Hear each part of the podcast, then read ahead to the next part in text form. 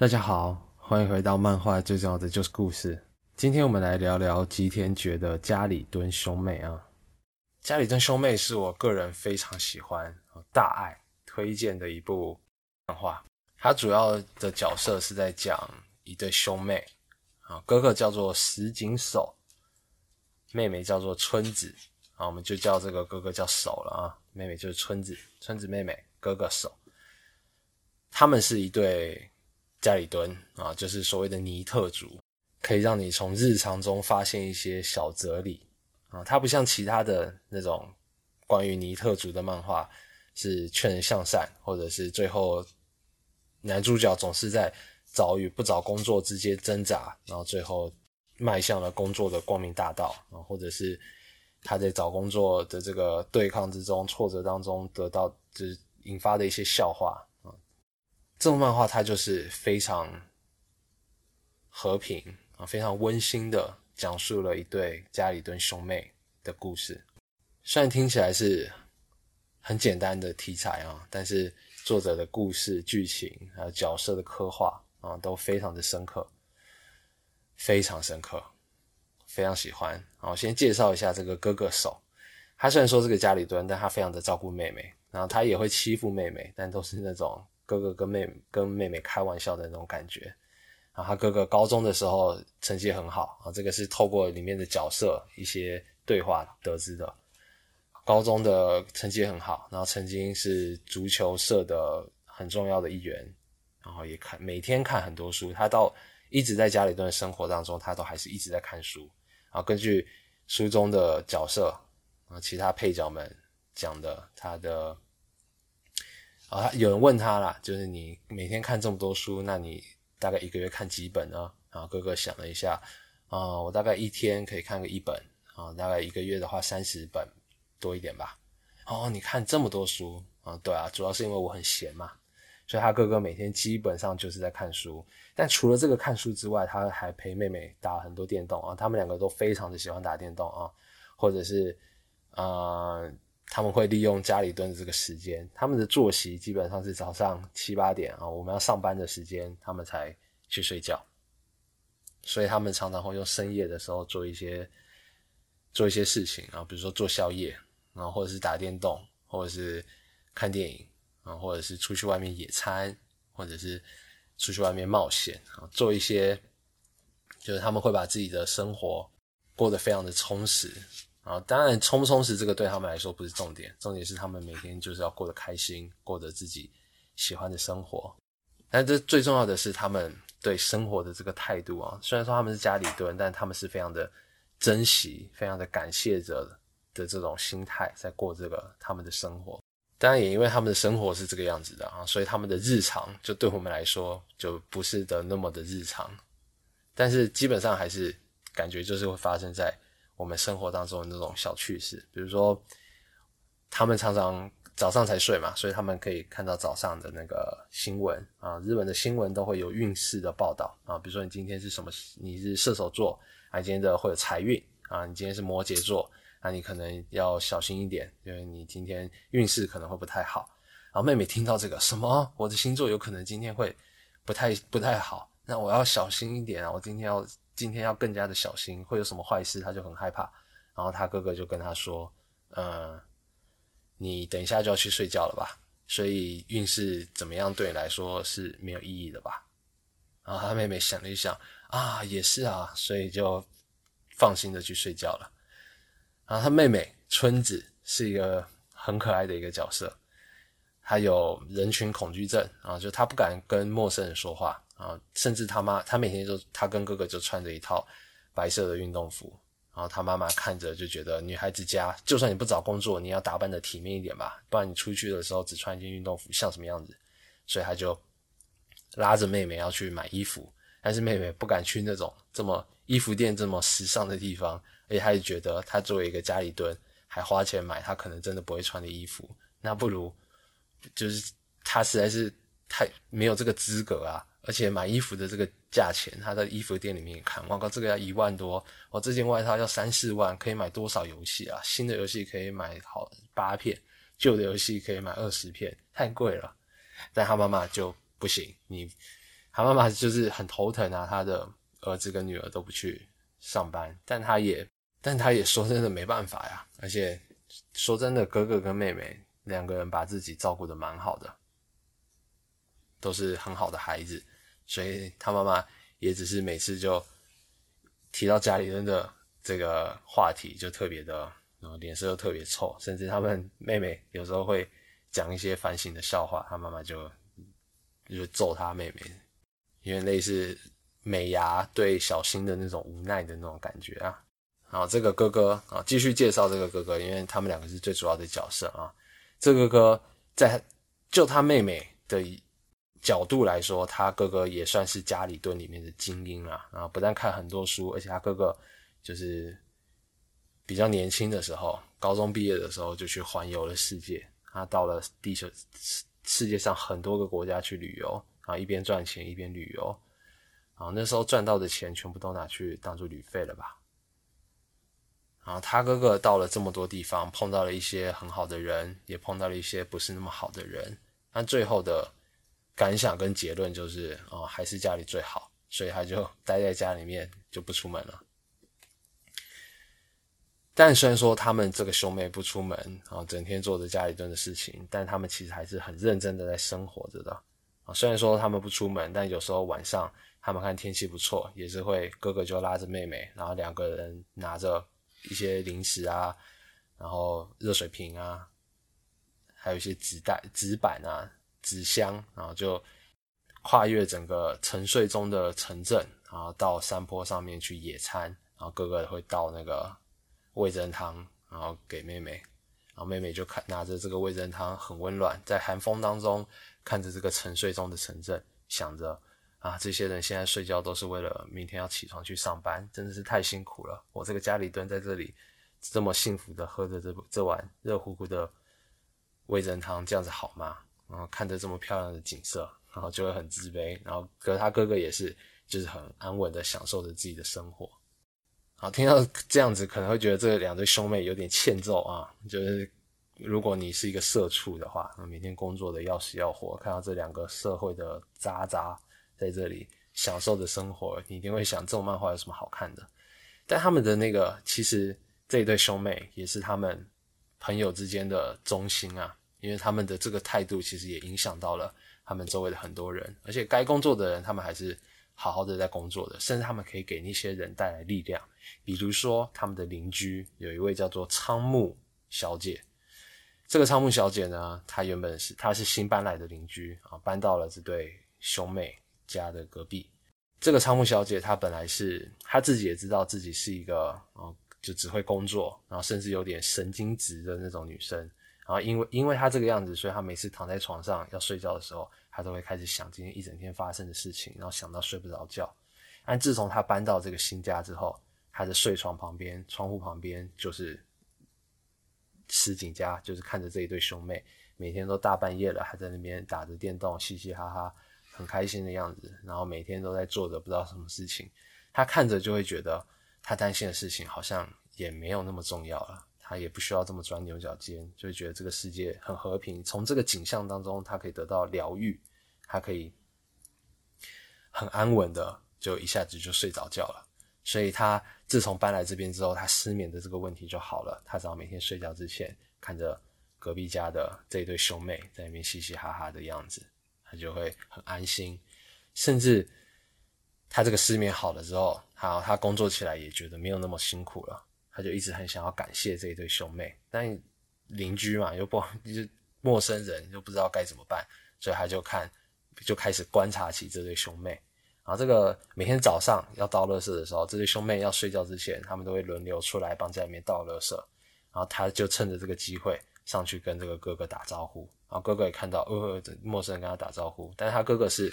非常啊智商很高，而，而且非常明理的那种，也是很有教养的人。然后当然招呼也就打回去。然后到他妹妹的时候，就把那个村子妹妹给吓个半死。轮到村子妹妹出来倒垃圾的时候，这个。仓木小姐，她也赶快出来然后，假装偶遇，然后跟这个村子妹妹打招呼，然后村子妹妹吓到，然后赶快回去跑去找哥哥，然后说：“刚刚有个陌生女人跟我打招呼，真的是这太可怕了。”他哥哥问他有什么好可怕的，他说他妹妹就想着，不是啊，他打扮的就是穿着一副正装，很明显就是这么一大早就要赶去上班的样子。而我竟然只是倒个垃圾回来就要睡觉了。他跟我这种人，我这种人根本没有资格跟他讲话呀。就是他妹妹就是这么自卑的一个角色，但是自卑之余，他也是很开心的，在吃了零食就很开心。然后哥哥找他打电动，或者是哥哥有一次找他。就想说好久没有来办那个了，来吧，我来办那个。他妹妹说是那个吗？他说哥哥，哥哥就说没错，就是那个游戏合数啊。所谓的游戏合数，就是妹妹把被子搬到哥哥的房间，然后收集好多电动，一次就开始拼命的打，然后打到睡，打到累了就睡觉，睡觉起来之后再继续打，就这么幸福的一个活动。游戏合数，就他妹妹想到这个就太期待，然后脚就软掉了。嗯，因为太开心，所以脚就支撑不住了的那种感觉啊，就是这么纯真的一位角色啊。我们因为太期待一件事情，然后开心到脚软掉，是什么时候呢？我已经不记得我是什么时候了。但是你看着这个漫画就可以，就可以体会到这个妹妹她开心的那种感觉。然后把被子搬来哥哥的房间，然后打电动打到睡着，醒来之后再继续打，哇，太开心了！然后这个仓木仓木小姐当然最后也变成他们的朋友之一，然后也是从这个看着他们兄妹之间的相处，然后她也是原本无聊的生活也没有变得比较有聊，但是她可以从这些生活的小细节当中就可以，比如说她的带着那个剑玉啊。就是一颗球跟一个锤子的那种感觉，你要把那个，然后还有一根绳子连着，你要把那个球想办法把那根锤子上面有根有根尖尖的那个插到那个球里面去啊，或者是咚到那个锤子上面那个剑玉啊，他们光是这个剑玉就可以很开心的玩一整天的那种感觉。然后除了这个之外啊，哥哥手他还有另外一个好朋友，常常也会来找他，叫做丸山君。啊，这个丸山君也是一个有工作的正常人哦，只是他工作之余就会来找这个哥哥跟妹妹。但是他刚开始来找这个哥哥的时候，妹妹都不敢跟他讲话，就是他们两个人在房间里面，两个男生在房间里面聊天，然后妹妹就在哥哥的房间门口，然后靠着门在那边看着他们。然后那个丸山也是吓一跳，哦，那是什么东西？然后哥哥跟他说，哦，那个是我妹妹，没关系，你不要管她，她怕生。然后后来这个丸山他每次来的时候都会带一点。零食啊，都会带一点游戏什么的，然后这个妹妹就慢慢慢慢的跟这个丸山也没有那么没有那么害怕了啊。一旦混熟了之后，这个妹妹就也会开一些很跟她开一些很可爱的玩笑啊。毕竟这个春子这个角色真的太纯真了。然后他们每天当然也不是只过着这种打电动啊、看书的这个生活啊。哥哥他平常。除了看书之外，他也会写一些博客啊，就是他他自己有在默默的写一个呃推荐书的博客，然后也会画一些漫画啊，甚至有一次他哥哥就是他妹妹看到哥哥在打一个啊不知道什么好像很商业的一个电话，用着很商业的用词，他妹就很紧张，挂哥哥挂掉电话电话之后，这个村子妹妹就去问他哥哥，你你刚刚是在讲工作的事情吗？然后他哥哥就故意耍他。哦，对啊，我找到工作了，我马上就要开始新的工作了。然后妹妹听到就很紧张，什么？那这样子家里边不就只有我一个人了吗？你这个叛徒什么？然后他哥哥就跟他说，开玩笑的啦，其实是他之前画的漫画好像得奖了，虽然说没有得到最大奖，但是也过了最后的决选，所以会有一个五万块钱的奖金。那既然有这个五万块钱奖金，那他们好久没办了，就不如来办那个吧。他妹妹就问，是那个吗？哦，没错，就是那个啊。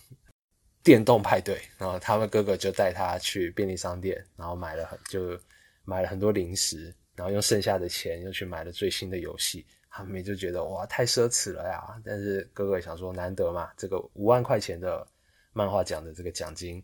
他们就花在这些上面，就很开心的把这些钱花掉了，买了自己最喜欢的东西，最喜欢的电动，然后两个人继续过着这个开心的生活。他哥哥对金钱的观念，还有对生活的观念，就是这个样子的啊，就是他不会要求太多啊，有什么他就是用感激的心情，用感恩的心情，然后想办法充实自己的每一天。但是充实也不是最重要的，最重要的是开心。像晚上的时候啊，他们看今天天气不错，好，虽然说今天是凌晨两点了，他们就出去野餐，啊，或者是外面下雪了，他们就出去外面啊堆雪人，或者是故意在路上制造一点脚印，然后再顺着那个脚印倒退回来，然后这样路人看到这个脚印，就会嗯突然消失的感觉，就会想说这个脚印的这个主人到哪里去了，就故意在晚上做这些有趣的事情啊，他们会利用他们家里蹲这个时间做很多。很有趣的事情哦，比如说有时候会去看流星，或者是会去打一些秘密基地啊，做一些很幼稚但是很温馨、很可爱的事情。然后他们的爸爸，他们的爸爸是家里面唯一一个有在上班的，妈妈就家庭主妇嘛，然后每天就也是就是洗衣服啊、做料理啊，然后督促这两个妹妹刚就是督促妹妹刚去工作。然后哥哥的话，他倒是不担心，因为他他们其实都知道这个其实是哥哥的选择啊。因为哥哥毕竟也是一个是是个很高智商的角色，然后也是多才多艺，就算以普通人的标准来说，也算是一个很棒的一位男人了。可是他就是选择了家里蹲的这个生活，但是他有他也是问心无愧的这样子过着这个生活。而他们的爸爸呢，啊，爸爸也是一个很豁达的人，每天就是上班的时候就是精神很好的出去上班，然后他也觉得。虽然说他们两个兄妹不工作，但是工作对他这个爸爸来说，并不是肯定他儿子跟女儿的方法，而且他也知道哥哥其实是要照顾妹妹啊。比如说，他爸爸每次到上班的时候啊，就会在跟他们公司的一位年轻的女同事啊，就介绍他自己的儿子给这个女同事。这个女同事叫做户川小姐。是一位冰山冷美女啊，就是工作能力很好，但是不苟言笑的那种女生。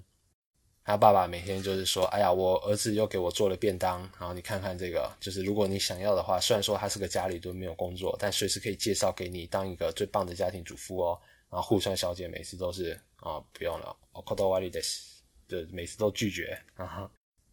这个户川小姐听久了之后，她也会问这个。守跟村子的爸爸，然后他叫做石井部长，然后他在公司里面是个部长，他就会问这个石井部长：“你的儿子跟女儿都是家里蹲，那看来你也挺辛苦的呢。”但这个石井部长他也也只是笑笑，他说：“虽然说他们没有在工作，但是他知道他的儿子把女儿守护的很好，像是甚至小时候他儿子为了保护他的妹妹，还被马蜂给攻击了呢。”然后户川小姐听到之后也是也没说什么啊，对家里蹲的男人没有兴趣。然后过了这个故事过了几回之后，没想到作者开始扩展这个故事啊。作者一讲故事的方式一直都是这个样子的，他就是先讲讲这边，讲讲这边，讲讲这边，然后又突然讲回去哪一边。这个漫画现在出到这边已经二十卷了啊，今年八月的时候出了第二十本，然后如果漫画回数的话，已经是一千四百多回了。啊，在这么多的回溯里头，他每一次的故事都是大概一两页一两页，但有时候作者会利用好几页来讲一个比较重要的故事，然后比较温馨的、比较深刻的故事的话，他就用比较夜数来讲。其中有一回的话术就是爸爸回想起这个小时候他的儿子保护了他的女儿的这个这个故事，就是这个手啊，哥哥手保护了村子被马蜂攻击的这个故事，大概是。村子五岁，然后守七岁的时候的事情吧。啊，有一天妹妹在公园里面玩，然后不小心捅了一个马蜂窝，然后所有的马蜂就冲出来，然后哥哥看到之后就马上叫那个妹妹不要动，因为马蜂会攻击快速移动的东西，所以你就在中间不要动。然后哥哥就走过去，然后护住妹妹，然后等马蜂走了之后，他就牵起妹妹的手，然后要走回家。然后妹妹就很害怕，因为。虽然说他没有被叮到，但是刚刚马蜂在他身边绕绕绕，然后哥哥保护了他，但他还是非常的害怕。然后一边走就看到那个手的脸色就慢慢越来越不对，他就突然对妹妹说道：“嗯，不行，还是不要逞强好了。”所以他们就随便找了一户人家按了门铃，让妹妹也很害怕。嗯，你认户认识这户人家吗？哥哥说不认识，但是不行，来不及了，然后他赶快按那个门铃，然后里面的人出来，哥哥就跟。里面那户人家说：“呃，不好意思，我刚刚被马蜂叮到了，可以请你帮我叫救护车吗？”然后里面的人听到就赶快叫救护车，然后把这个手送到医院，最后才没事。回到家之后，这个爸爸就对这个那个时候只有七岁的那个手看着他，然后就跟他说：“今天就谢谢你保护了你的妹妹，也就是我的女儿春子，这份大恩我会记得一辈子的。”然后爸爸就在坐在沙发上，对他的儿子鞠了一个躬，然后跟他的儿子说：“未来不论你要做什么，我都会是你的伙伴，你只要记住这点就行了。”然后那时候只有七岁的时候，看到爸爸这么说，也是愣了一下，然后就笑了一笑，没事。然后那一回的漫画的最后一格是他们一家人，就是到了现代，呃，打打闹闹的样子。然后没有想到，当初的儿子现在变成家里蹲了。但是你看过了这个故事之后，再看到他们这个家里蹲的这个生活打打闹闹，你心里面就会有一种啊，其实。这个哥哥也是个好孩子呢，你也不用担心他真的是，就是整天无所事事不做事情，就在家里面看书啊，带着妹妹打电动什么的。你知道，就他内心的深处还是一个非常好的孩子，保护他妹妹的一个好男孩的那种感觉，你就自然而然的不会再对他们家里蹲的这个。这个本来应该是社会的渣仔的这种存在，有那么多的偏见，那么多的成见的那种感觉，很温馨啊，反而是，就那幅景象啊，看着爸爸对儿子说：“这份大恩我会记得一辈子的，未来不论你要做什么，我都会是你的伙伴，你只要记住这点就行了。”啊，即使是他儿子长大之后变成了家里蹲，他爸爸还是心里面。还是相信着自己的孩子，因为他知道他的孩子本质上还是非常好的，所以也没有那么担心。而且他的儿子跟女儿的确是也是怀着感恩的心情啊。他们每次过新年的时候，祈祷的都是希望爸爸身体能够健康啊，因为他们也知道爸爸是家里的顶梁柱。甚至爸爸生日加班的时候，他们也会拿着蛋糕，然后直接到大马路上，然后压着十一点五十九分之前。帮爸爸过完最后一秒的生日，这个样子，然后两个人都因为赶上了爸爸生日，很开心。然后他们的邻居仓木小姐，然后自从成功的打入了这个兄妹的生活圈之后，他们就每天都在一起，然后做着一些很琐碎的小事情，但是都过得很开心。然后其中这个手他有一个朋友啊，丸山，就每天会来找他玩。啊，这个丸山他。是一个，也是一个很正直的男生啊。就是他这个丸山跟这个哥哥之间的友情，啊，还有另外一位叫做远藤的，他们是三个从小一起长大的朋友。他们之间的友情啊，平常看起来就是互相开玩笑、互相吐槽、打闹的那种男生，但有时候你也可以透过他们的相处，啊，体会到一些男生之间友情的那种可贵。比如说有一次，他们三个人约在公园，然后玩山这个这个这个人先到了。他到了之后，他就想说来捉弄一下他的两个朋友，他就躲在草丛里面，然后趁着等一下这个手还有另外一个朋友叫远藤，他们两个人来的时候吓他们，然后就他们两个手跟远藤就来了，然后看到两个就先看到对方，就想着哎，完山还没来吗？然后其实这个时候完山已经躲在草丛里面，准备要吓他们了。然后这个时候远藤就跟手说：“哎呀。”说到这个，刚刚其实我在来的路上碰到了一个女生啊，这个女生就是当初高中的时候，完山跟她告白三次失败三次的那个女生。然后手听到了之后就说：“啊，是那个女生啊！哎呀，她真是个笨蛋啊！”然后完山就躲在草丛里面就想，他们一定又要取笑他告白三次失败三次的这个，笑还是个笨蛋什么的。然后远藤听到手这样说也是，嗯，对啊。然后手就继续说道。哎，的确是个笨蛋呢。丸山这么好的家伙，他都不要。那个女生真的是太太笨了。然后丸山躲在草丛里面，听到之后就就很感动，很温馨。他就决定不吓他们了，他就默默的爬出草丛，从另外一个方向走出来，假装很正常的跟他们见面。然后三个人就在那边互相开玩笑，互相互相那个童子拜观音啊什么那种，然后就一起去吃拉面了，这样很温馨的这种小故事啊，可以。就是体会到他们之间的这种相知相惜的这种，但是又不会在彼此面前说的这种男生的这种友情啊，里面每一回加一顿兄妹都是这种这种很温馨，或者是会让你有时候会，我应该不至于捧腹大笑，但的确是会让你笑出声来，或者是有时候是会心一笑的那种温馨的那种感觉，很淳朴、很温馨的那种日常。啊，这个村子妹妹啊，非常纯真，有人群恐惧症的这个村子啊，她妈妈每次都会拉她出去买衣服，但是她都不敢跟店，就是她不敢跟店员讲话。所以他也不希望他妈妈花这么多钱买这么贵的衣服给他，他只要一件运动一整套运动衫就够了。而他妈妈都会觉得你一个女孩子家家不可以这么就这么邋遢，你一定要就是买一些就是故意买一些很贵的衣服给他，就是要逼他出门。然后可是他也都是把这个对他来说，这个衣服四万块钱啊，可以买八片新的游戏，实在是太贵了。而且我又不出去工作，你给我花这么多钱。就不是让他的罪恶感更加加重嘛？就是，然后即使是这样的村子，他也有几个好朋友，而且他们的好朋友都是在之前，即使是村子这样子有人群恐惧症的人，但因为她是一个非常纯真的一个女孩子，所以常常也疗愈着、救赎着她周围的人。比如说高中的时候，她有一个很好的朋友叫做小雪，这个小雪长得非常的高大，一百八十二公分的一位女生，然后刺猬头，可是她其实。内心里面非常想要做一个，就是做一个有女人味的人，但这个小雪她非常有正义感嘛，从小家里的教育就是这个样子，她又有在锻炼，她爸爸又逼她要锻炼，所以她碰到不正义的事情，她都会挺身而出，挺身而出完之后就会很后悔啊，这样子根本没有办法做一个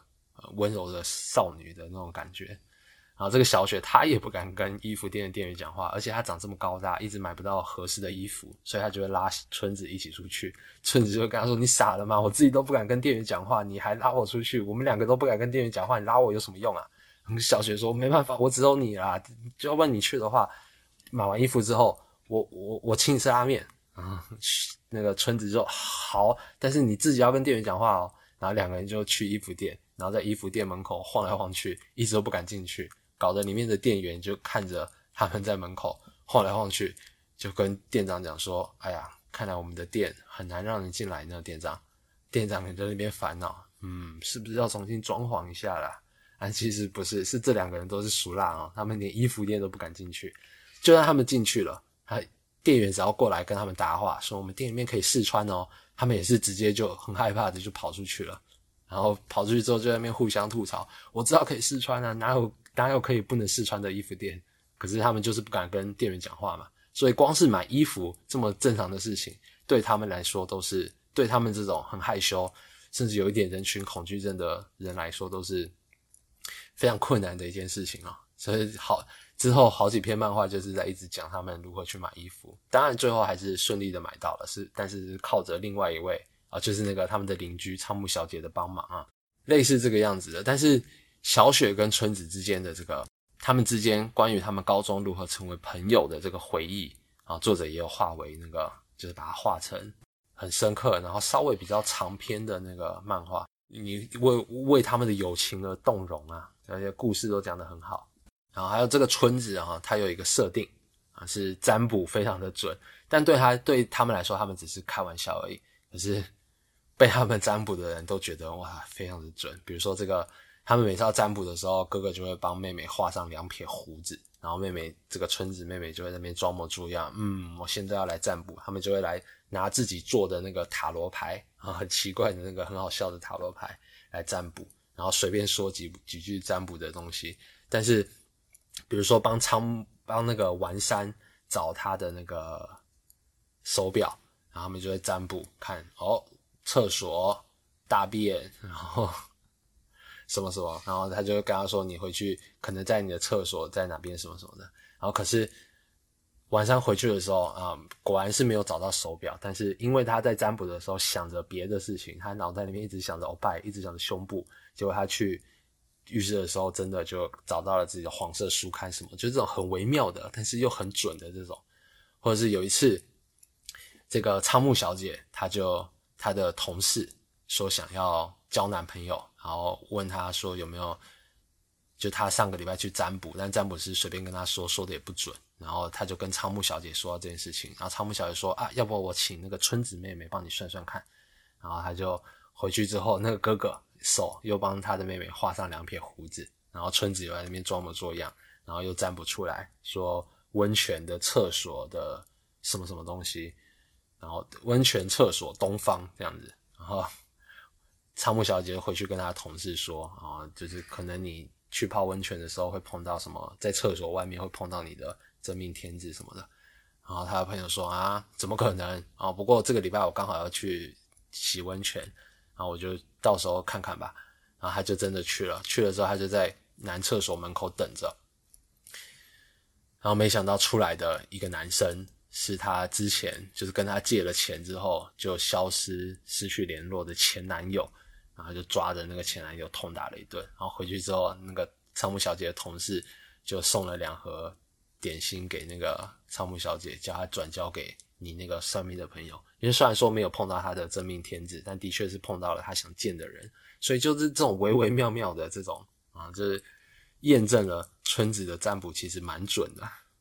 但是对村子来说，也是随便就是装模作样的算几句，然后就可以吃到点心，他也觉得很开心。但他其实不知道自己的算命其实超准的啊。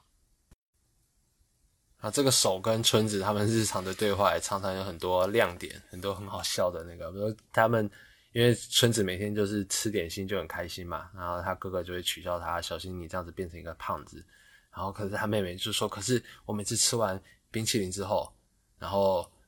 去稍微散一下步，然后回来时候再吃个巧克力，这样子应该就没事了吧？” 他说：“你这样子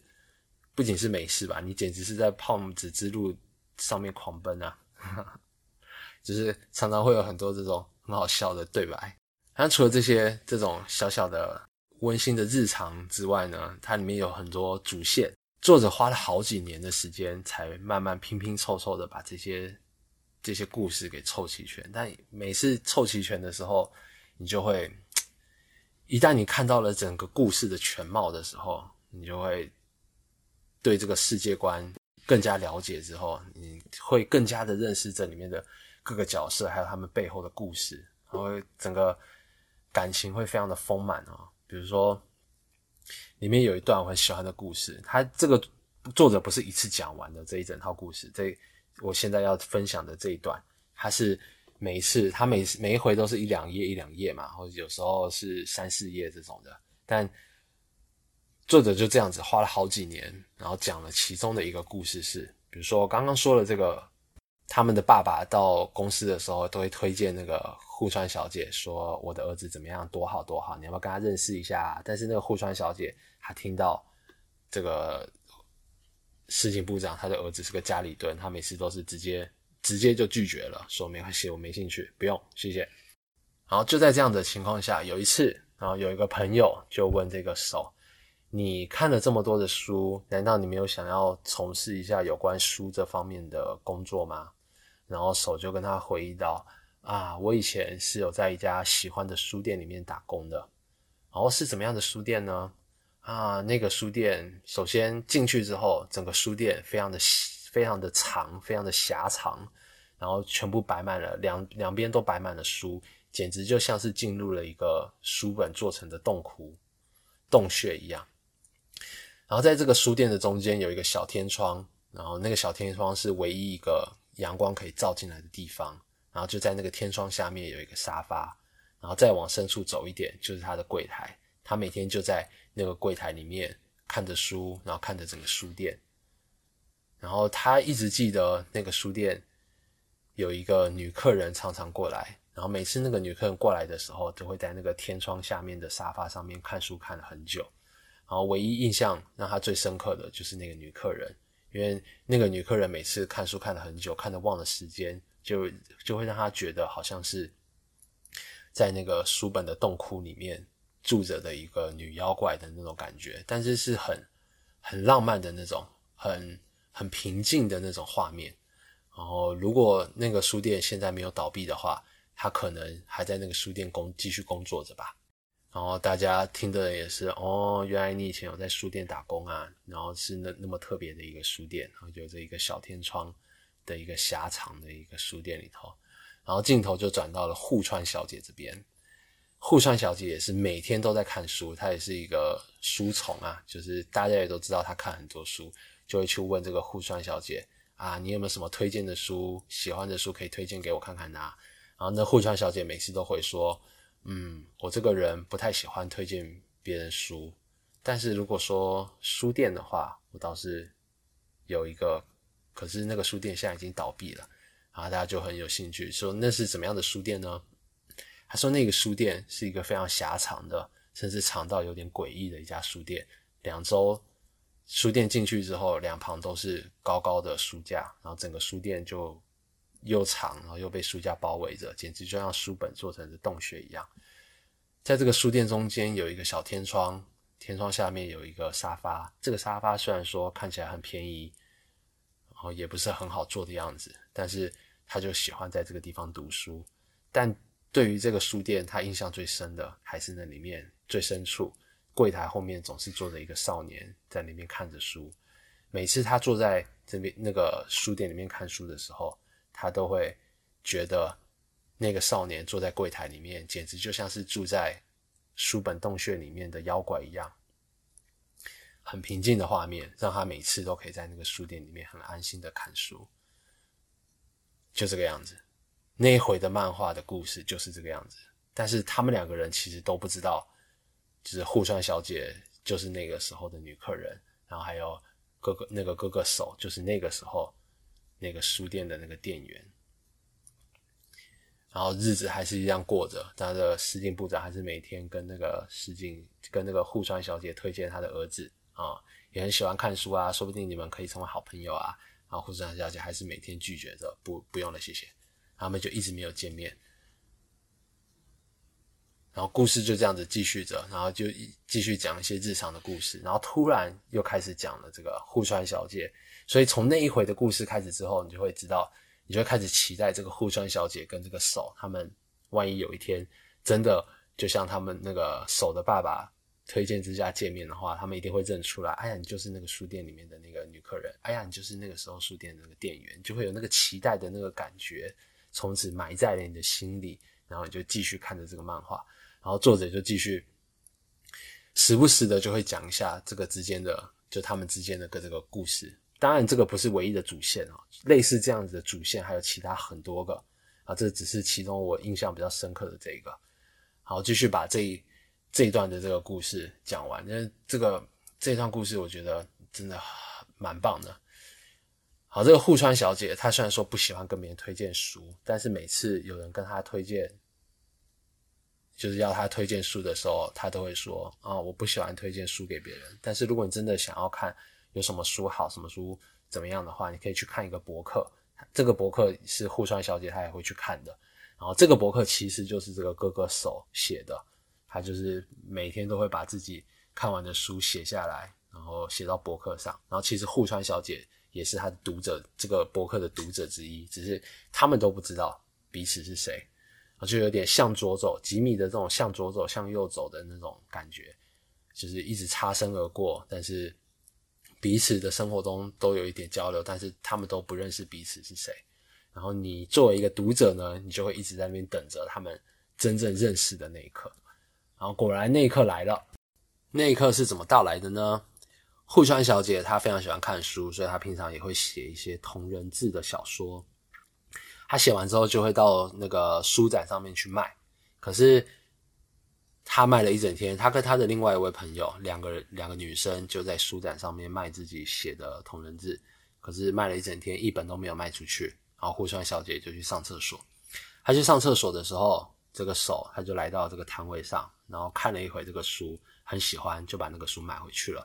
然后他走了之后，这个户川小姐上完厕所回来，然后他的朋友跟他说：“哎呀，刚刚卖出去了一本哦。”然后没想到那一本就是他们那一天唯一卖出去的一本。然后卖书展结束之后，他朋友跟他说：“哎呀，很可惜呢，今天只卖出了一本。”可是户川小姐她心里面就觉得软软的，她觉得没关系，她写的书就算是只有一个人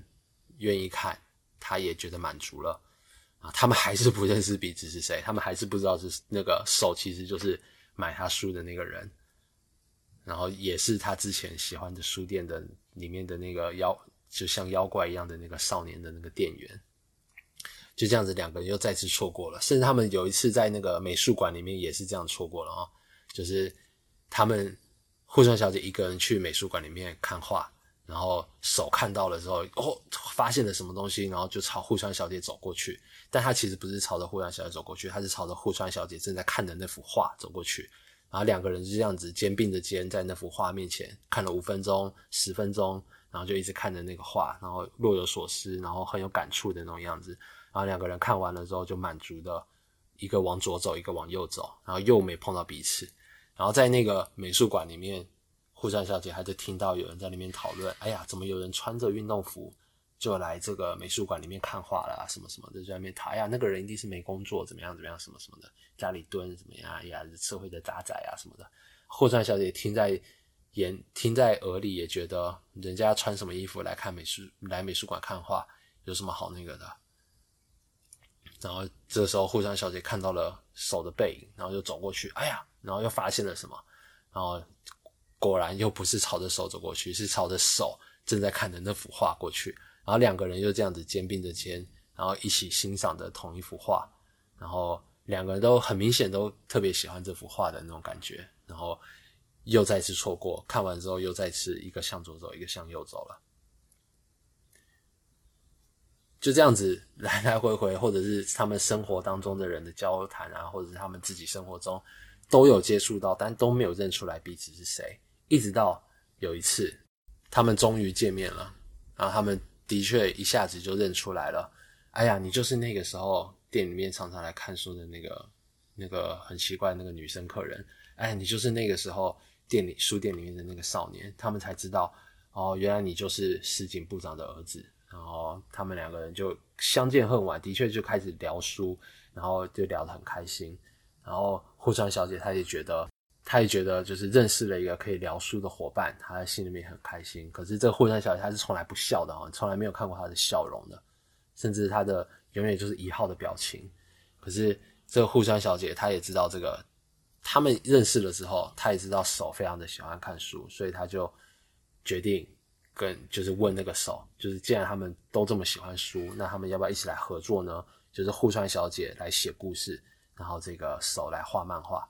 然后手也说好啊，好像很有趣的样子，让他们来试试看吧。然后他们就约定明天，他们就先带自己的作品来，就是首先让那个户川小姐看看她的漫画，然后户川小姐先让这个手看看她的书。然后户川小姐本来带着她自己写的那本同人志小说，然后要给那个手看，因为她还不知道手就是当初唯一一个买她书的那个客人。就在她要给手看之前，她就说：“我先来看看你的漫画吧。”他就拿着这个手的那个漫画来看，然后手的漫画的故事，作者有画出来啊。他的那个漫画的故事是讲的一个电火车铁轨旁边的一个庭院的故事。那故事是这个样子的，就是漫画里面的女主角，她每天就坐着火车去上班，然后都会经过一个院子，那个院子里面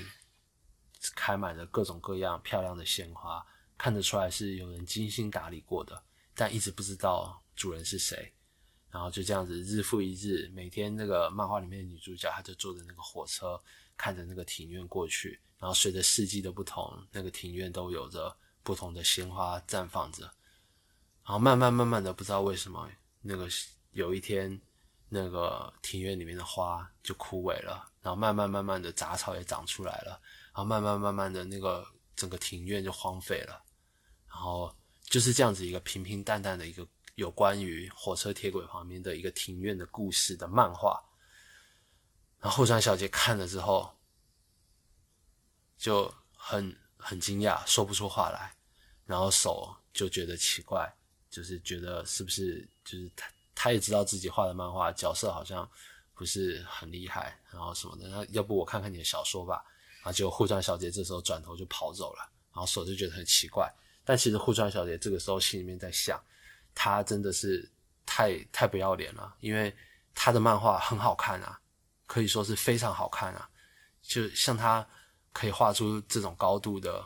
作品的人，她竟然还想要用她这种不成熟的故事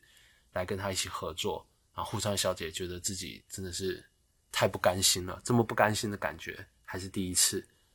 所以她就被手的这个漫画给感动到，给惊讶到了。甚至他这种不甘心的感觉，他对自己心中升起的这种不甘心的感觉，非常的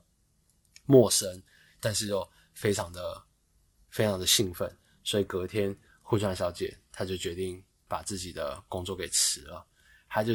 一直想着啊，也许我一直省吃俭用就是为了今天吧。她就决定把自己的工作给辞了，然后专心的写这个，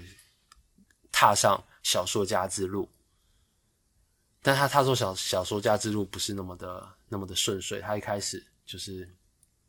作者也透过这个户川小姐，然后描写了就是追求作家之路的这种女人的这种心情。他就每天户川小姐她自从辞掉工作之后，就是食欲也变差了，身体感觉也变差了，甚至她已经搞不清楚什么东西才是好看。什么东西才是不好看？他也写不出来以前那种感觉了，甚至有点迷失了。他不知道该怎么办，甚至他在心里面责怪自己：难道就凭他这样的程度，他还想要追上手这种高度的人吗？所以他就一直越钻越越钻进死胡同里面，越出不来。直到有一天，这个手好像发现了这件事情，然后户川小姐也跟他说：，一直到他写出他满意的作品之前，他们就不要再见面了。可是手不管他，手就直接过来找他，然后跟他说：“你撑不下去的时候，就找人求救吧。因为这个世界上，我们就是要互相帮助才能够活下去的。虽然说，就算我是个家里蹲，但是我我在需要帮助的时候，我也是会直接大喊出来的。我们就是因为有帮助别人，还有被别人帮助的这种价值存在，我们才能够被称为一个人啊。然后这这个观念就打破了这个。”户川小姐她一直把自己关在家里面，想要靠自己写出今天巨作的这种心情，她就一下子放松下来了。然后两个人又开始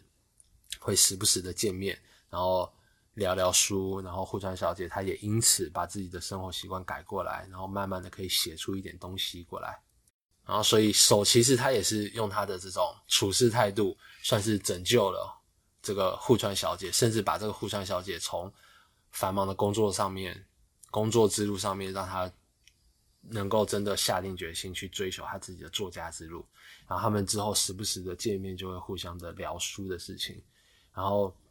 有一天，户川跟这个手正在聊着书，然后聊着聊着又忘记了时间。然后户川就感叹道：“哎呀，就是他生活中很少碰到这种可以跟他一起开心聊书的人，所以每次一聊就忘了时间了。”哦，对了，手，你身边也有这种可以聊书的人吗？然后手他就回想了一下，也是很感慨的，就跟这个户川小姐说：“有，他之前其实也有一个人这样子的人，但现在已经形同陌路了。”户川小姐听到就觉得，就问他怎么回事。手就跟他说了，他之前高中的时候就有一个女生啊，他们他也那个女生也是非常的喜欢看书，所以他也会跟手聊书的事情，但。因为那个女生喜欢书，所以她也想要写书。然后那个女生花了几个月的时间思考、挣扎、烦恼，终于写好的小说，把那个小说拿给手看。然后那个女生跟手说，请他把读完之后最直接的感想告诉他。手的想法啊，他的说法是对待诚意，我也诚实的回答了。但至于回答了什么，那个作者他没有画出来，他就是。画了那个手，他对那个女生说了什么的，发表了感想的那个场景，然后那个女生听到之后很伤心，然后转头就走的那个场景，就很明显就知道这个手他说的这个评语可能是太直接、太尖锐了，所以那个人，然后手就继续回忆到，从那之后那个人开始避开我，最后好像连书也没再继续看了。所以，当户川小姐啊，户川小姐她其实也会把拿好写好的小说，后来也会慢慢的就是试着拿给那个手看，然后手她也是会讲一些是很直接的评语，因为他对他的想法，对手他的想法来说，对待诚意，他也必须要以诚意回报，所以他不能够说一些虚假的批，就是虚假的感想什么的，他必须把他真正的感想。用诚意的告诉这个对方，因为对方一定是需要知道他最直接的想法的嘛，即使这个想法是伤人的。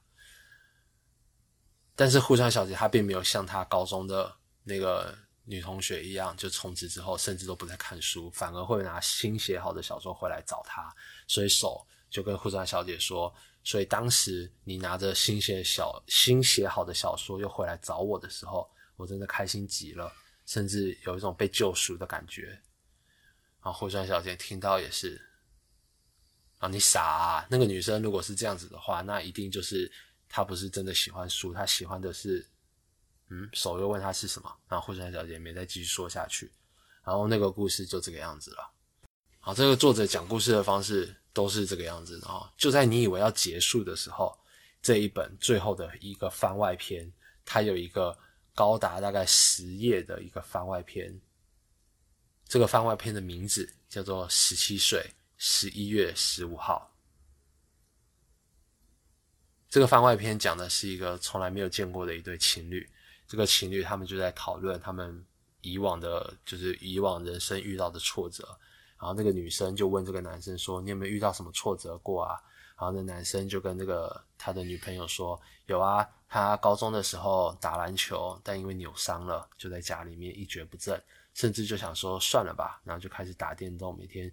虚就是每天虚晃着，就这么日子就这么过去了。一直到最后，他在一边打电动一边想着啊，我边我的队友们都在打篮球，我到底在这边做什么啊？就这个。”经历让他这个挫折让他非常的非常的后悔，甚至到大学的时候才慢慢走出来。然后这男朋友就跟这女朋友说：“这个就是我年轻时候的挫折，那你呢？”然后那女生就回想了一下：“哦，我也有，但也许我到现在都还没有走出来呢。”然后这个时候，这个男生就拿出来一本书，就说：“啊，对了，我最近借到了一本书，你要不要看看这本书？这本书。”听说了，旅行了很，就是一直被别人借来借去的呢。然后这个男生拿着的这本书，其实之前作者也有讲到，这本书其实是之前手借给户川小姐的一本书，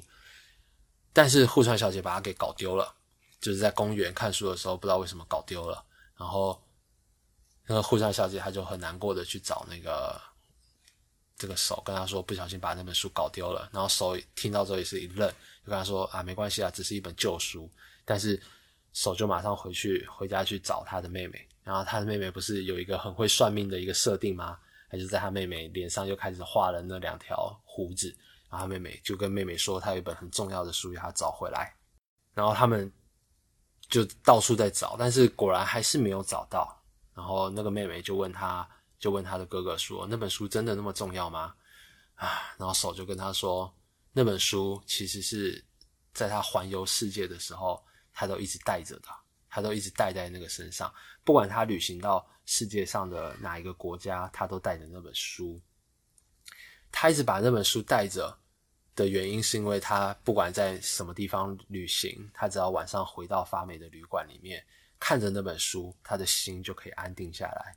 也就是因为有那本书留在轴心，所以他那个时候才能够放手去做他想要做的事情。所以那本书陪着他旅行了好几万里。然后他妹妹就说：“那你这么重要的书怎么还借给别人啊？”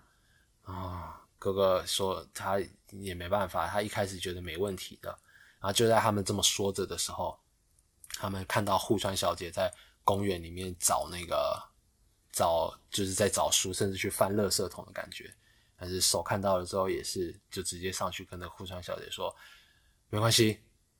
你请我吃个拉面就没事了。”然后他们就一起去吃拉面。然后这本书的这本书的事情就这么被淡忘了啊。然后没想到这本书之后经历了好多，作者也有讲，时不时的讲一下这本书旅行到哪边，比如说旅行到高中女生的手上，然后。高中女生的朋友问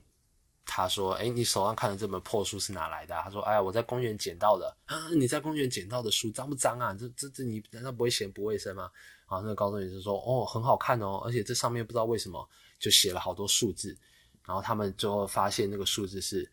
看书的那个人写下的那个就是年纪，还有看的那个日期，然后。这本书就这个样子，一直不断的被借来借去，一直借借借借借，借到了那个番外篇，就是我刚刚讲到的那个那个标题名字叫做《十七十七岁十一月十五号》的那个番外篇的那个男朋友的手中，就是年轻的时候打篮球，然后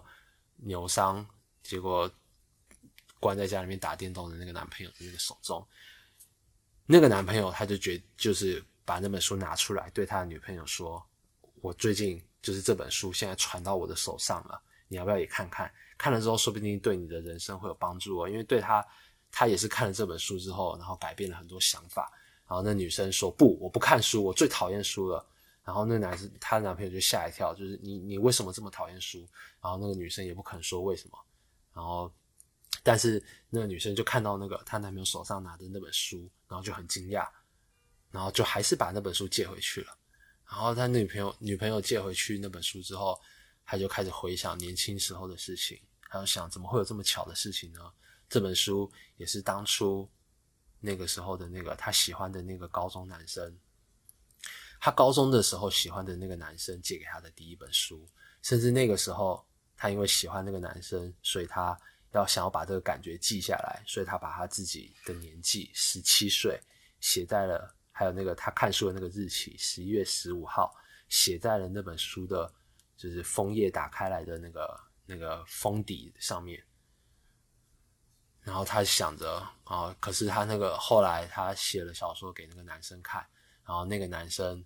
跟他说了，就是让他。就是否定了这本书的那个评语，让他听了很伤心。所以也就是因为那个时候开始，他就不再，他就不再看书了。他甚至他想到那个时候的那个心情，他就很想要把那本书给砸了。就他就把那本书拿起来，正要摔到地上的时候，看到，嗯，怎么上面写的十七十一月十五？太，然后那女生就愣住了，就是。啊，就是那本书，这这本书就是当初他高中的时候那个男生借给他的那本书，然后他在那上面，这个是他自己的笔记，上面写的十七岁十一月十五号，然后他那一瞬间，他突然就对一切的事情就开朗了，他就啊，到了隔天，她跟她男朋友见面，然后她男朋友就问她说：“怎么样？你看了那本书了吗？”虽然说我知道你不喜欢看书的，诶，你手上怎么提着一个大袋子？然后里面都是书哦，你又开始看书啦。然后他女朋友就跟他说：“嗯，不知道为什么看完这本书之后，他突然就想要开始看书了。所以他刚刚去买了很多书。然后他们就是跟他说：哦，太好了，太好了。哦，对了，你有发现吗？这个封底上面写了很多数字。然后他把那个封底翻开来，密密麻麻的写了大概至少几十组数字吧。也就是说，这本书已经被借出去大概几十次了。”流浪到几十个人手中了，已经变成了一个传统，就是大家看完书之后都会写下这个当时的年纪，还有看书的那个日期。然后她男朋友跟她女朋友说：“你看我自己，我看完之后我也写了哦。”然后他上面写了一个二十七，然后七月三号什么的。他说：“你要不要也？你既然昨天晚上也看完了，你要不要也把你的那个日看书的年纪跟日期给写下来啊？”然后那女生就对她男朋友笑一笑说：“我已经写好了。”他们说：“哦，真的吗？你写在哪里？”女朋友跟他说：“我不告诉你。”然后那篇番外篇的最后一格就停留在十七岁十一月十五号，就是那个女生其实十年之前就已经把自己的年纪还有看书的日期给写在这本书上面。经过了十年之后，这本书又回到了他的手中，然后又再一次的改变了他的生命，让他回想起。高中的时候，他喜欢的那个男生的那个事情，啊，那个男生啊，你们也一定猜到了，就是手，就是那个手之前跟那个户川小姐说的那个故事，就这样子，就是这个故事不是连续的啊，这个故事是作者花了，我感觉花了好几年，然后零零碎碎、零零碎碎的把这这一整段故事给拼凑出来，拼凑完整的，所以你。非常没有防备的，就是被这个给感动到了我啦。我当时在看的时候就是这种感觉，哇靠！就是我想起来，我当时就是这个家里蹲兄妹这一整整套漫画看下来的零零碎碎的时候，有讲到这个。然后，那个时候户川小姐跟那个手说的这件事情啊，那个时候那个高中女生跟她的朋友说了，她在书店捡到这个书。然后那个时候就我自己作为一个读者，我在脑脑袋中就把这这些故事。相跟这本书相关的这个故事给拼拼凑凑、拼拼拼凑凑起来，然后在我心中就变成一个完美的故事。然后这一整个拼凑的这个感觉啊，就哇，非常的，就是非，就是也感动到我自己了，你知道吗？哇，这个很棒，很棒。就这是为什么我这么喜欢家里蹲兄妹的这个，就是它里面讲的这个讲故事的这个方法真的是太厉害了，太哇，就是猝不及防啊！这种这种这这这个感动来的太快太猛哇！这个家里蹲兄妹里面就是充斥着各种这个样子，这种很感动的这种，除了日常啊，让你会心一笑的日常啊，或者是他们爆笑的对话对白之外，还有很多很多这种很感人的这种这种故事。然后经过这些故事之后，你又对手他的这个角色的他为什么会变成今天这样子家里蹲，你有更更。更深层的一个见解，他也是经历过了跟我们一样的这些，不管是年少的青涩啊，还是他那个时候做的事情，但他还是秉持的原则，继续的、继续的过着他的这个生活。他并不是被情势所逼变成一个家里蹲，是他看破了这些之后，自己选择了这样子的生活方式。如果我不是过着现在这样子的生活的话，说不定我也没有办法在这里跟你分享。这个让我感动的这个故事，我没有办法在这里跟你聊着漫画，所以不管怎么样，怀着感恩的心情，果然还是最重要的。所以希望今天推荐这本漫画给各位，也希望大家可以在看这本漫画的中间，可以得到你自己的一点感动啊，你自己的一点乐趣，你自己的一点会心一笑。非常推荐这部《家里蹲兄妹》。啊，会让你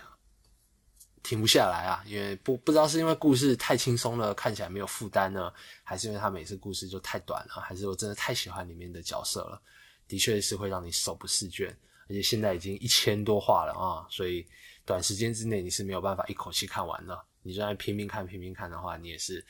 就是也可以看很久。而且我觉得，在你的忙碌的生活之余，稍微有时候花个。几分钟，然后看个几回，也是非常非常幸福的一件事情啊！啊，希望大家今天也可以回到家之后啊，就看看这本漫画，一定会对你的不敢说对你的人生有帮助啊，但是一定可以给你的生活当中增添一点温馨的色彩啊！好，我们今天就讲到这边，非常谢谢大家，我是 Hody，那我们下次再见，拜拜。